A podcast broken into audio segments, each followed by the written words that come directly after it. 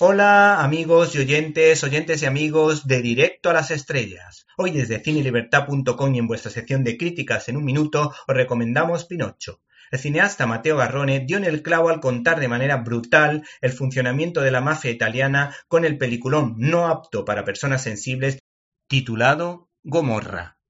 En esta ocasión es el encargado de contar este cuento en formato coproducción italo-franco-británica aunque por supuesto ha cambiado el chip para contarnos la inolvidable historia de Carlo Collodi, Pinocho, que por cierto nada tiene que ver con la edulcorada visión que Disney nos ofreció con claros guiños al relato bíblico de Jonás y la ballena, que también por supuesto están presentes en esta historia porque muchos de estos cuentos pues tienen una parte mm, que proviene pues de nuestra cultura cristiana.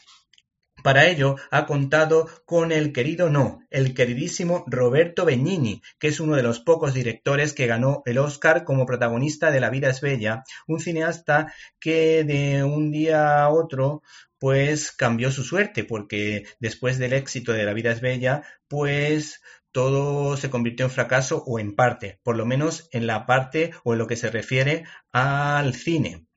De hecho, por ejemplo, fracasó al dirigir precisamente Pinocho, ese Pinocho, pues Benigni era precisamente el personaje protagonista, al que le crecía la nariz. En esta ocasión interpreta a Gepetto, mientras que el personaje de Pinocho recaerá en el actor o ha recaído en el actor infantil Federico Lelapi, aunque recreado de modo digital.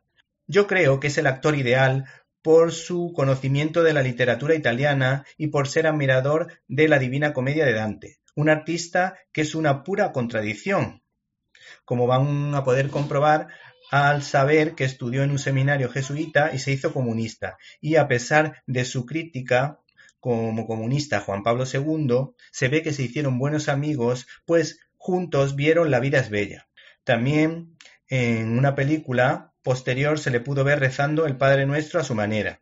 Y en los últimos años ha presentado un libro en el Vaticano y habla de vez en cuando con el Papa Francisco. Por otra parte, esta producción de Mateo Garrone tiene una serie de luces y algunas sombras que lastran el resultado final de esta versión de Pinocho. ¿Te está gustando este episodio? Hazte fan desde el botón Apoyar del podcast de Nivos. Elige tu aportación y podrás escuchar este y el resto de sus episodios extra. Además, ayudarás a su productor a seguir creando contenido con la misma pasión y dedicación.